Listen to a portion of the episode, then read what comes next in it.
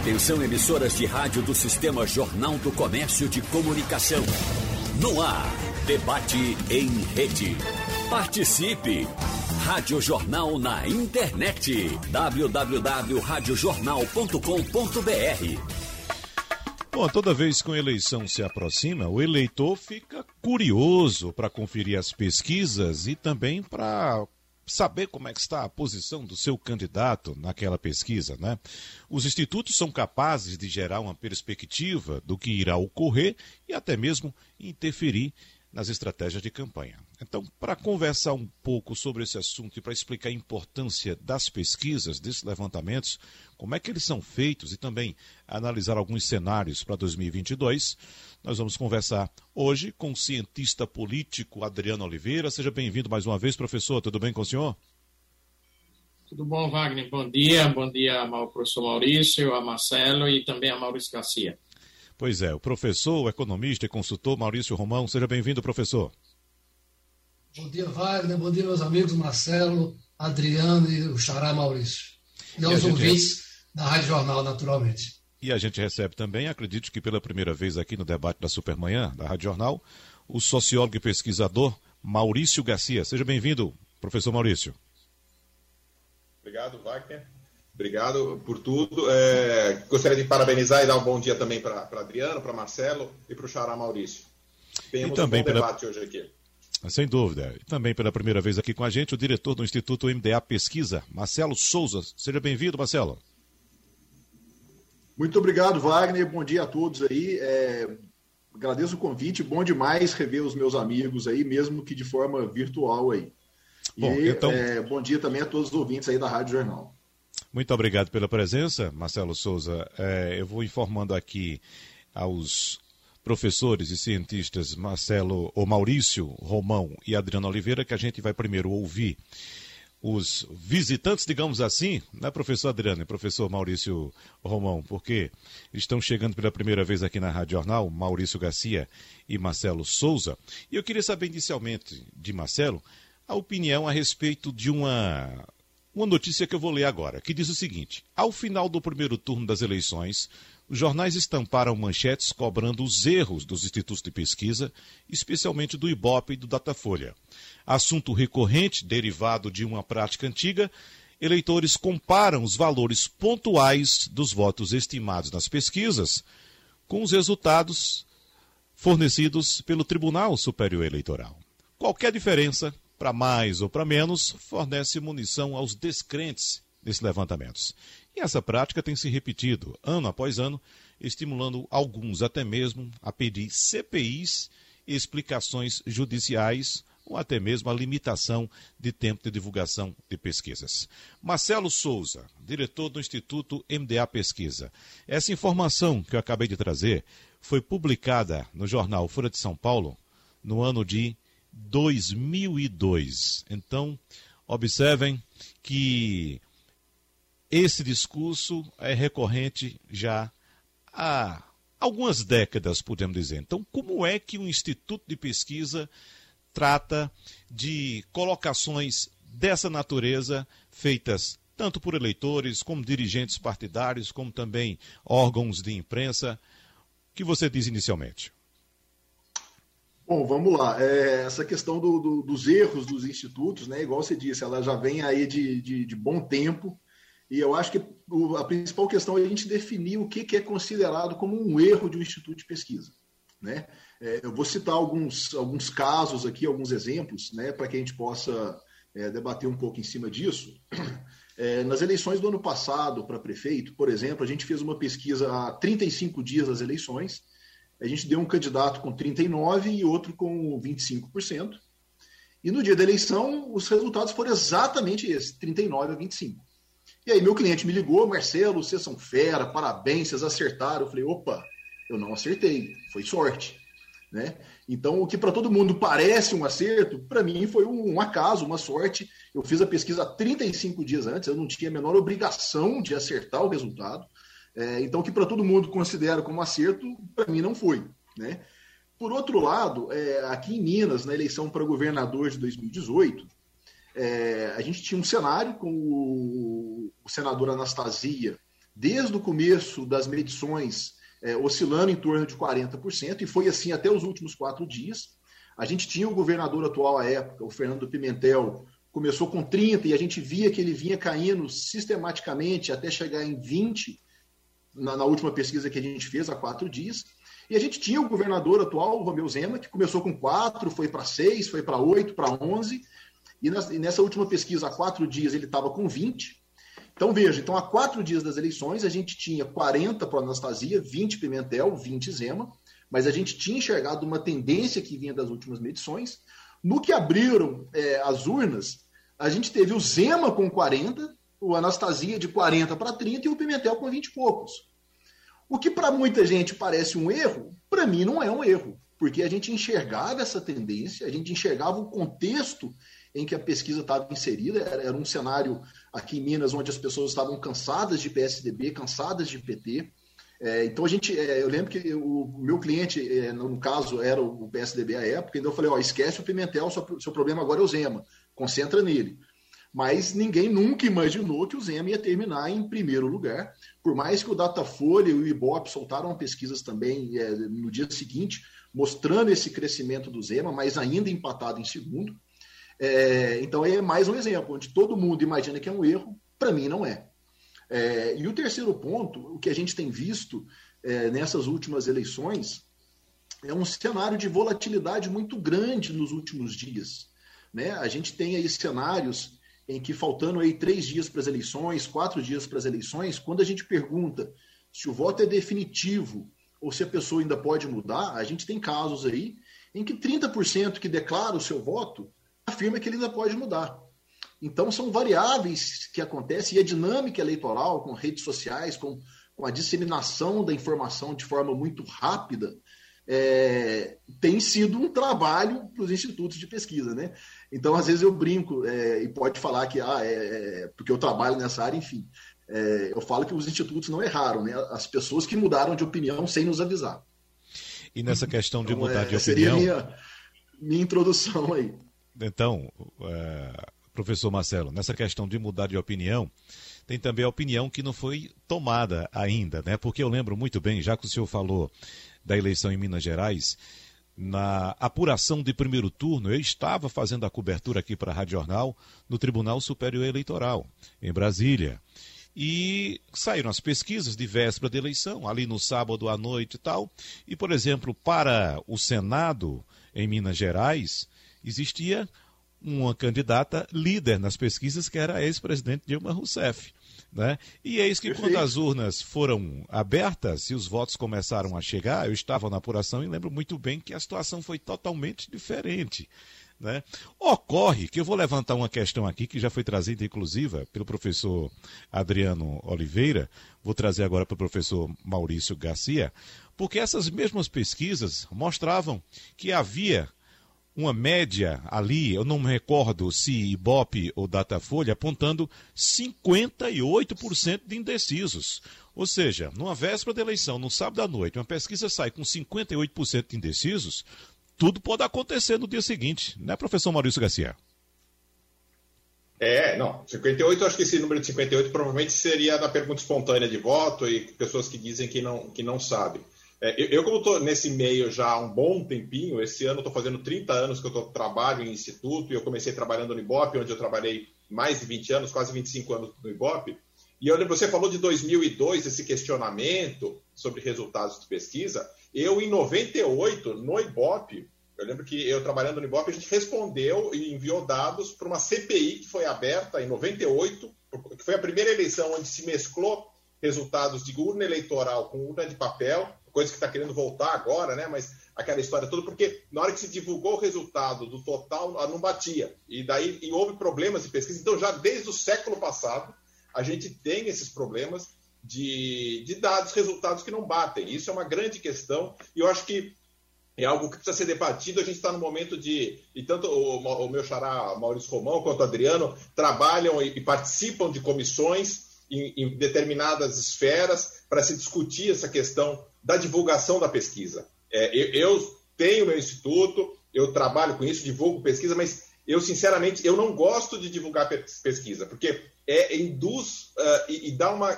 cria uma, uma responsabilidade para o instituto de cravar o resultado, de acertar. E não é esse o papel. Nós todos pesquisadores que sabemos disso, o papel da pesquisa é um informar a população sobre o cenário geral, não cravar resultado. Isso aí de cravar resultado é coisa para para mãe de Ná, para pai de santo, para esse tipo de coisa. É, e, mas para acompanhar e para orientar a comunicação, para, tanto comunicação quanto a população sobre o que está acontecendo. Agora, cravar resultado, quando acerta, é, é, é, o, é o testemunho que o Marcelo deu. É um acaso, é uma sorte. Você é até surpreendido quando você consegue cravar o resultado, porque ainda mais hoje em dia, com a quantidade de, de comunicação, de, de, informação que as pessoas recebem pelas mídias sociais e, e, e uma outra dinâmica que a gente tem, é, é, é, impressionante. E, no fundo, até a própria pesquisa acaba sendo uma fonte de informação que faz com que o eleitor mude de voto.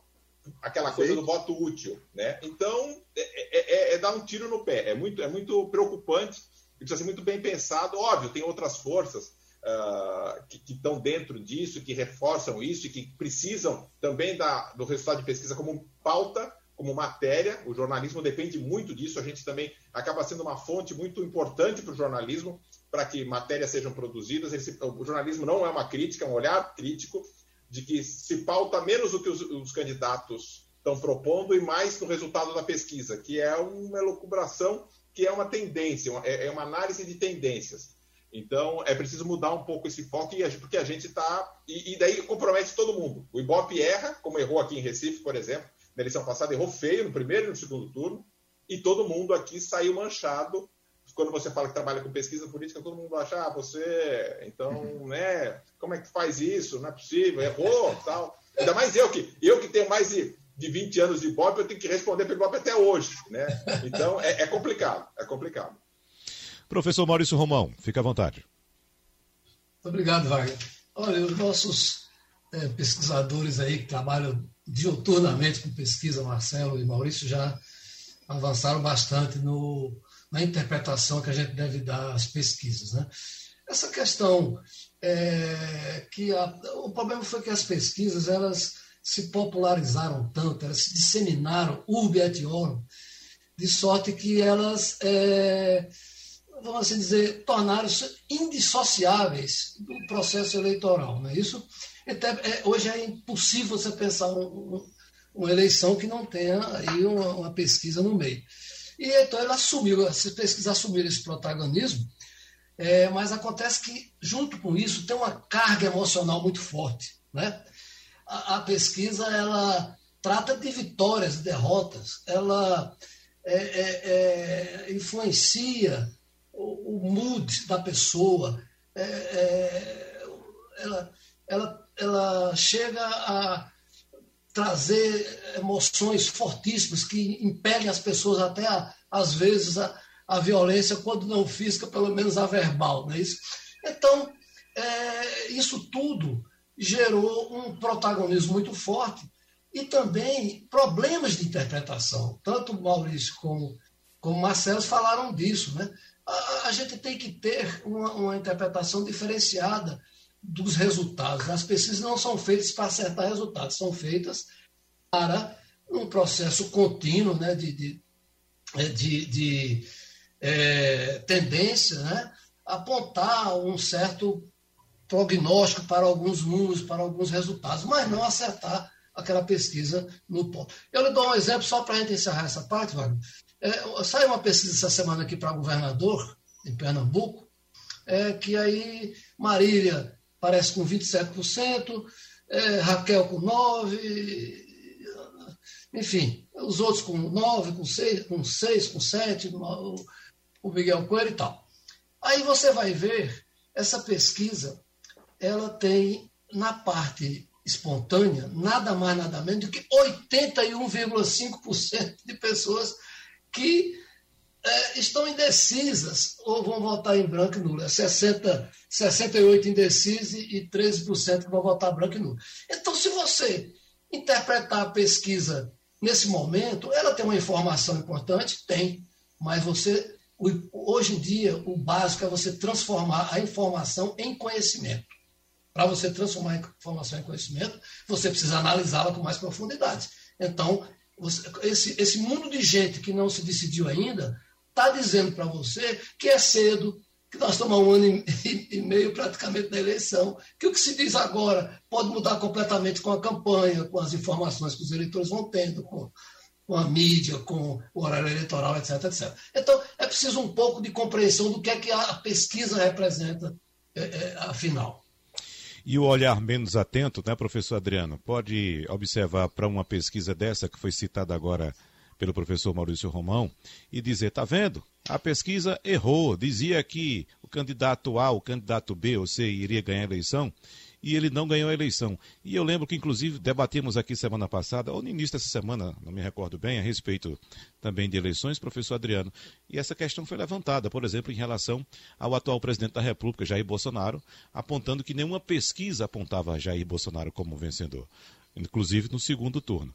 Mas evidentemente que a, a eleição foi, foi se configurando é, favoravelmente ao presidente Jair Bolsonaro e nas pesquisas de segundo turno, não nas primeiras, mas nas pesquisas subsequentes, essa vitória de Jair Bolsonaro já vai ficando clara, não é, professor Adriano? Veja, Wagner, é, Marcelo, Maurício Romão e Maurício Garcia foram muito felizes nas suas colocações. E daí eu destaco, Wagner, algo muito importante. Se nós estamos trabalhando diariamente com pesquisas eleitorais e comentando essas pesquisas, nós temos que ter a humildade para saber a limitação da intenção de voto. Eu vejo que tanto Marcelo, como Maurício, como Romão deixaram isso muito claro. Então, a intenção de voto ela tem um limite do acerto. Por outro lado, a opinião pública, quando está diante dessa intenção de voto, e também a imprensa, parte do princípio de que aquele dado ali vai ter que representar o resultado da urna eleitoral. E isso não é possível. Então, veja, ou até seja possível, mas aí pode ser uma sorte, pode ser uma mera coincidência, ou pode ser um acerto em virtude do percentual de eleitores que já se decidiram. Eu trago dois exemplos muito interessantes, Wagner, que em relação ao, à candidatura do presidente Bolsonaro na eleição de 2018.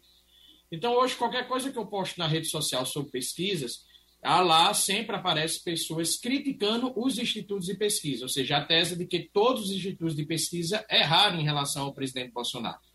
E se você olhar os dados atentamente, também eu, eu olhei atentamente o que eu escrevi à época, não teve erro nenhum, por quê? Porque o presidente Bolsonaro, ele, a, a, faltando 30 dias para a eleição, ele já poderia ser considerado que estaria no segundo turno, por dois motivos fundamentais. Primeiro, o não crescimento e a estabilidade do governador Geraldo Alckmin. Em segundo lugar, a própria estabilidade do presidente Bolsonaro, que reinou por um grande período em torno de 20%, e depois teve o crescimento eleitoral, apontando e sugerindo uma tendência. O outro dado também importante é que nessas eleições municipais, o que é que nós vislumbramos? Vislumbramos o alto percentual de eleitores que, se de, que não tem, que declaram que não tem ainda candidato. Ora, se você vai para uma disputa, você vai analisar uma pesquisa eleitoral faltando 48 horas para essa disputa ser finalizada, você encontra cerca de 35, 40% de eleitores que ainda não se definiram, a hipótese mais coerente, as duas hipóteses, é primeiro, você observar uma tendência, e segundo, você saber com humildade que ali pode ter uma mexida até o dia da eleição. Por outro lado, também, no segundo turno, inclusive aqui na cidade do Recife, eu lembro que na véspera da eleição eu conversei com, com o Marcelo, e nós tínhamos uma tendência de crescimento do, do, candidato João Campos. Embora nós tivéssemos um empate, mas a tendência de João Campos ela estava posta, a tendência de crescimento. Então, se no primeiro turno nós não estávamos conseguindo encontrar uma tendência, no segundo turno a tendência foi observada. Ou seja, o grande desafio, e aí Romão colocou muito bem, é a interpretação do dado, é tentar verificar o que, que nós vamos ver o dado. E nesse quesito há a questão da tendência e há a questão também fundamental dos eleitores que já se definiram. Na saída do bloco anterior, o diretor do Instituto MDA, Marcelo Souza, levantou a mão e pediu a palavra. Pois não, diretor? Pessoal, só pegar um gancho aí no, no, que o Wagner falou e no que o Adriano falou. É, de fato, que a gente observa demais em redes sociais, em comentários, a questão assim, ah, é, os institutos falavam que o Bolsonaro perderia de todos no segundo turno. É, isso é muito recorrente, né? Foi, foi, inclusive citado pelo Wagner aí. É, é importante a gente lembrar que esses cenários em que o Bolsonaro perdia de todo mundo no segundo turno eram cenários hipotéticos construídos quando ainda faltavam 30 dias para acontecer o primeiro turno. Né? Então, se a gente, então é, o primeiro turno ainda nem tinha acontecido e, obviamente, os institutos eles simulam diferentes cenários. É, então, de fato, em, há 30 dias das eleições do primeiro turno, é, nas simulações de segundo turno, em diversos cenários, o Bolsonaro teoricamente perderia. Né? Então é importante assim, se a gente já tem uma variabilidade grande para uma simulação de primeiro turno, para uma simulação hipotética de segundo turno com vários cenários, a gente tem uma variabilidade muito maior ainda. Mas a gente vê de forma bastante recorrente essa, essa reclamação dos institutos aí. Bom, Wagner, eu queria ponderar. Wagner, Wagner, só um instantinho. É um, essa questão do segundo turno é importante porque houve uma mudança de comportamento dos institutos de pesquisa recentemente é, é, com respeito a, a, isso. Por exemplo, antes a gente fazia pesquisa é, e sempre a, a, ênfase, né, a prioridade era o primeiro turno e é, só na campanha, já então na fase final, é que a gente começava a colocar cenários de segundo turno. Mas aconteceu uma coisa surpreendente de um ano para cá, talvez dois anos, né, Marcelo? Uh, por exemplo, a, manchete da, da, Folha de São Paulo com respeito à pesquisa da Datafolha recentemente foi a manchete foi de segundo turno. Pois é. Isso, isso confunde o eleitor. Eu vou dar um exemplo muito simples. Dória, nessa pesquisa da Datafolha, no primeiro turno ele teve 3% de intenção de voto. Bolsonaro teve 20% e, e, e Lula teve 41%. Ora, aí o eleitor diz: como é que uma pessoa que tira 3% vai para o segundo turno. Aí chega lá no segundo turno, ele se surpreende mais ainda. O resultado da Dória 40, Bolsonaro 39. Então, o, o que está acontecendo é uma mudança de, de interpretação dos institutos é, com respeito ao, ao a, confundindo o eleitor, confundindo o eleitor. E, e, a gente já vem, Adriano conhece bem, Maurício aqui, Marcelo, eu venho lutando contra isso há muito tempo, dizendo que o que a gente precisa é reconectar o nosso diálogo com o eleitor. A gente está confundindo o eleitor. A gente chega perto, chega é, na pesquisa, se você acerta, aí diz acertamos todos por cento. Quando erra, diz pesquisa não é feito para acertar. Pesquisa é aquele clichê, né? é, o, é, o, é uma fotografia momento. do momento, é não sei o que e tal. Então você vai usando narrativas, é, usando coisas embrulhadas que mais confunde do que esclarece. A gente deve eu vou encerrar porque senão vocês não falam. A gente deve fazer o que eu sempre disse. É, primeiro, reconhecer a capacidade e a natureza preditiva do, da pesquisa. Quer dizer, se a pesquisa faz pesquisa com tendência, tem que fazer prognóstico, diz, olha, quem, tem, quem vai ganhar e quem pode ganhar, segundo o levantamento sucessivo, é fulano. Bom, segundo, é, é, é saber o seguinte, erro, dentro da margem, da margem de erro, Aliás, quando a pesquisa tem um resultado que cai dentro da margem de erro, ela acertou. Caiu fora, errou. Não precisa ficar tergiversando com narrativas enganosas, entendeu? E, por fim, por fim, reconhecer que a pesquisa tem dificuldade de lidar. O Marcelo falou da volatilidade, o eleitor está deixando de votar no último minuto. Né? Tem, tem dificuldade com a capacidade do eleitor. O eleitor está é, é, tá líquido, o eleitor está despolitizado ele uma hora eh, diz que vota pela direita, depois vai para a esquerda, depois muda de um lado para o outro, e por fim, ainda a, a, a, a, natureza da nossa eleição, que seria obrigatória a comparecimento, no final é voluntário. Mas é um voluntário que. é, é, desculpa, deveria ser obrigatório, né? E, e, e, e, qual é a penalidade por você não ir?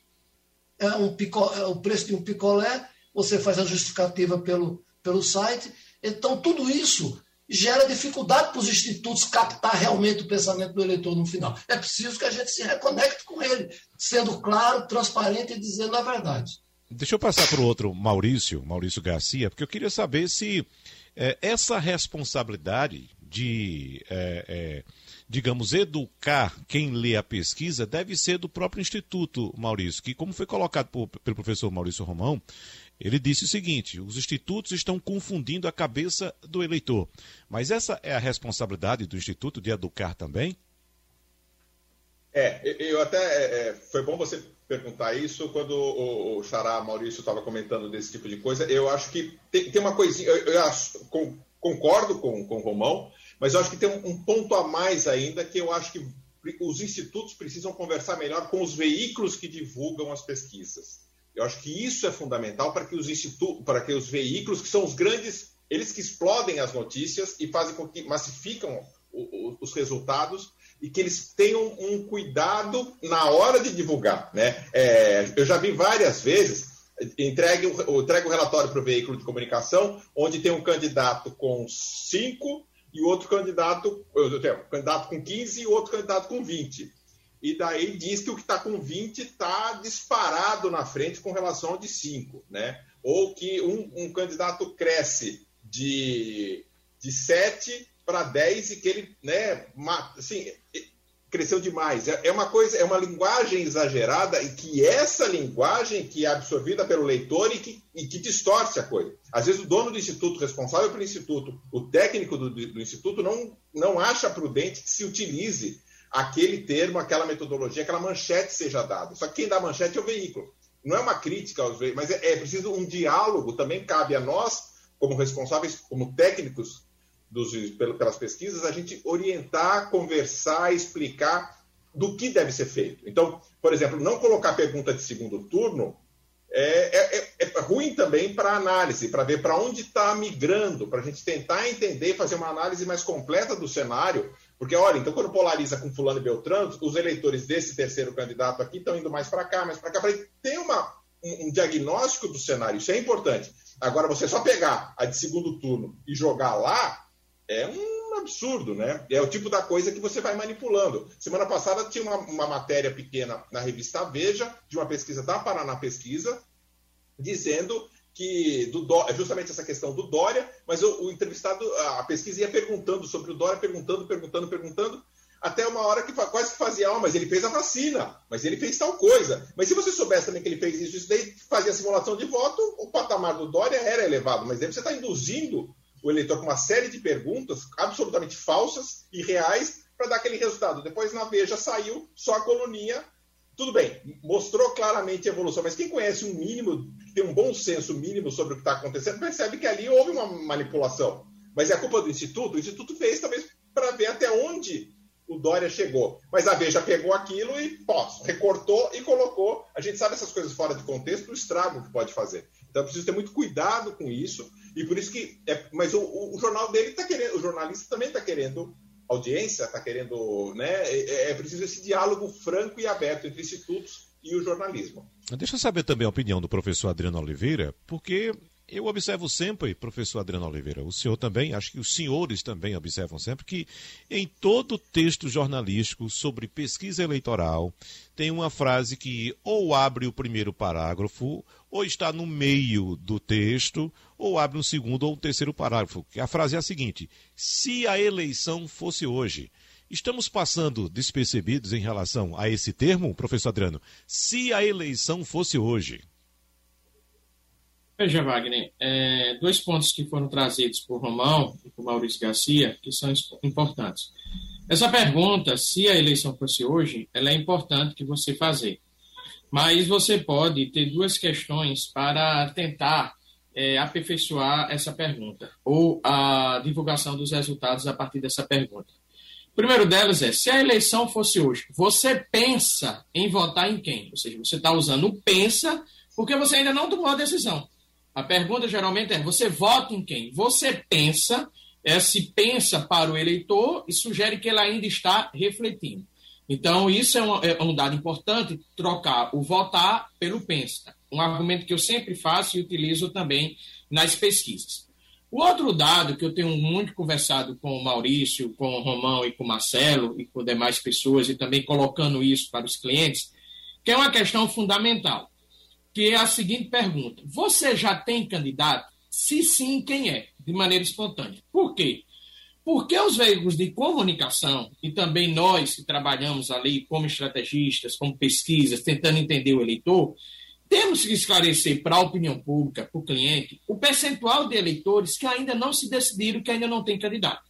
Então, observe. Recentemente eu disse, ô Romão, imagina se o veículo X tomasse a decisão de divulgar o resultado sobre Lula para a eleição presidencial, trazendo à tona o percentual de eleitores que ainda não se decidiram com, para o candidato ao ano antes da eleição. Então mudaria a manchete do jornal. Porque a manchete do jornal foi: Lula lidera, vence com 52% e 54%. Mas se a manchete fosse outra, 60% dos eleitores declaram que não tem candidato. Mas no universo de 30 que declaram, Lula lidera. Então muda a notícia para o eleitor. Ocorre de modo semelhante numa eleição de primeiro turno e segundo turno. Por quê? Nós ficamos esperando a pesquisa do sábado. Então, todos nós aqui estamos esperando a pesquisa do sábado, porque no domingo é eleição. Se no sábado os institutos de pesquisa, em comum acordo com os veículos de comunicação e também com alguém para analisar os dados, disser o seguinte: olha, Fulano lidera, mas é bom ressaltar que tantos por cento ainda não tem candidato. O problema é que, infelizmente, aí a, a, a imprensa tem que fazer essa avaliação para não responsabilizar o Instituto de Pesquisa, é que a imprensa ela se detém apenas na intenção de voto. E quando é na segunda-feira, o debate é sobre os institutos de pesquisa e não sobre a notícia, que não veio, que era a notícia de quantos estavam sem, ainda não tinham decidido o voto. Então, a, a forma de como interpretar a informação e como trazer à tona a intenção de voto, para mim, é o cerne fundamental.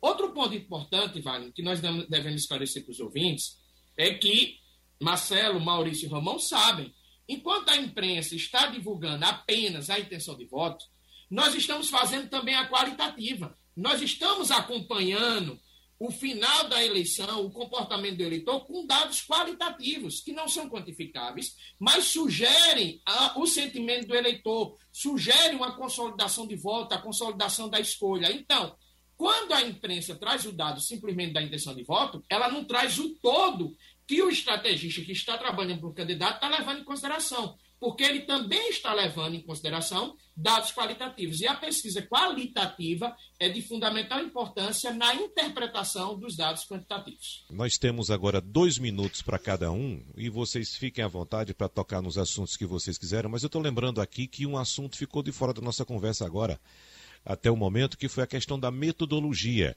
E nós tivemos uma pesquisa bem recente, o Datafolha, que deu muito o que falar, que me parece, eu não tenho certeza, não tenho convicção, foi a primeira pesquisa durante o período pandêmico que foi a campo de fato. Né? As pesquisas que tínhamos até agora eram pesquisas é, feitas ou por e-mail ou por telefone, alguma coisa dessa natureza. E ela trouxe um retrato totalmente diferente do que vinha sendo apontado pelas outras pesquisas. Estou colocando isso, dois minutos para cada um, começando pelo professor Marcelo Souza, mas fiquem à vontade. Pessoal, vamos lá. É, esse, na verdade, hoje é o grande debate atual em relação aos estudos de pesquisa. É, a população brasileira sempre foi muito acostumada a trabalhar só com a pesquisa só de forma presencial, né, face a face. E hoje a gente tem visto aí é, diferentes metodologias. A gente tem hoje o telefone com uma pessoa ligando, a gente tem o telefone com um robô fazendo entrevista, a gente tem coletas pela internet e a gente mantém ainda é, a pesquisa face a face, tanto domiciliar como ponto de fluxo. É, é importante que todos os métodos tenham as suas vantagens, tenham as suas limitações. É, é, importante que o, o, o leitor, né, quem, quem, consome esses resultados, tenha um pouco mais de ciência dessas diferenças. É, as pessoas costumam muito trazer métodos, às vezes, que funcionam nos Estados Unidos, é, como se fossem conseguir ser tropicalizados aqui para o Brasil de forma estritamente igualitária. Né? A gente sabe que a gente tem uma diferença muito grande em relação é, a utilização e o bom senso de utilização das redes sociais, a disseminação de ódio aqui é muito grande. A questão é, das entrevistas por telefone, é, às vezes é um pouco incerto essa questão do viés de seleção, de quantas entrevistas são necessárias para que se consiga uma válida. É, então, hoje, o grande debate que vem à tona em relação a essa divergência que acontece entre as pesquisas está é, tá em relação aos métodos. Né? É, eu não vou ter tempo aqui para para elencar as vantagens e as desvantagens de cada um, mas eu acho que é importante cada vez mais um processo de conscientização aí do, do leitor, de quem vai consumir esses, esses, resultados, de como foi feita a pesquisa. Às vezes essa informação ela fica lá no rodapé com letras pequenas, o que confunde ainda mais o leitor. É, mas é preciso deixar isso um pouco mais claro. E, aproveitando meu tempo rapidamente, pontuando o que foi falado no bloco anterior, eu, como participante do, do, do Conselho de Opinião Pública da BEP, da Associação Brasileira das Empresas de Pesquisa, internamente já há uma discussão e já há uma preparação exatamente de um curso para que os jornalistas sejam melhor orientados sobre como divulgar as pesquisas é, e de como interpretar os números que são divulgados. A, a, nossa expectativa é de que no segundo semestre isso aí é, seja realizado para facilitar todo o processo. Muito e agradeço bom. muito a participação, o convite é, e parabéns a todos aí. Muito obrigado. E vamos mantendo contato, que teremos muito assunto daqui para até o final de 2022. Maurício Romão. Imagino, imagino. Espero poder contribuir. Sem dúvida. é, essa questão do, do, se é telefônica, se é presencial, residencial ou ponto de fluxo, se é o telefônico é pelo chamada resposta de voz interativa, que é essa mecânica, né? ou se é um, uma telefônica por alguém é, é, é, fazendo as perguntas. Isso, no meu modo de. Ou se é pela internet, né, que hoje está é, é, se fazendo também, e é um, uma modalidade que deve crescer bastante daqui para frente. É, para mim, não tem grandes importâncias a modalidade. O que é importante, sim, é que essas pesquisas, quaisquer que sejam as modalidades, elas tenham representatividade, elas representem a população. Né? E aí, com aquelas cotas de idade, instrução, renda, etc, etc. Então, tendo essa representatividade, a forma como ela foi feita, como diz o Marcelo, cada um tem vantagem e desvantagem, não é importante. Mas eu queria, é, é, Wagner, aproveitar um pouquinho e dizer que, é, chamamos assim, acalmar um pouco a nós mesmos e aos, aos eleitores e aos que veem pesquisas, que, primeiro, nós temos um grupo no Zap, é, é só com institutos de pesquisa que, e nós quatro que estamos aqui fazemos parte. Poder Data, MDA, Conectar, Cenário, Método, Vox Pop, Paraná Pesquisa, Instituto Análise, Exata, IDEA, GPP, IPESP, Simples, J. É um grupo enorme que visa exatamente essa, esse objetivo de debater metodologias, de discutir, verificar quais são as melhores maneiras da gente retomar esse contato com o eleitor, que não haja tanta crítica, etc.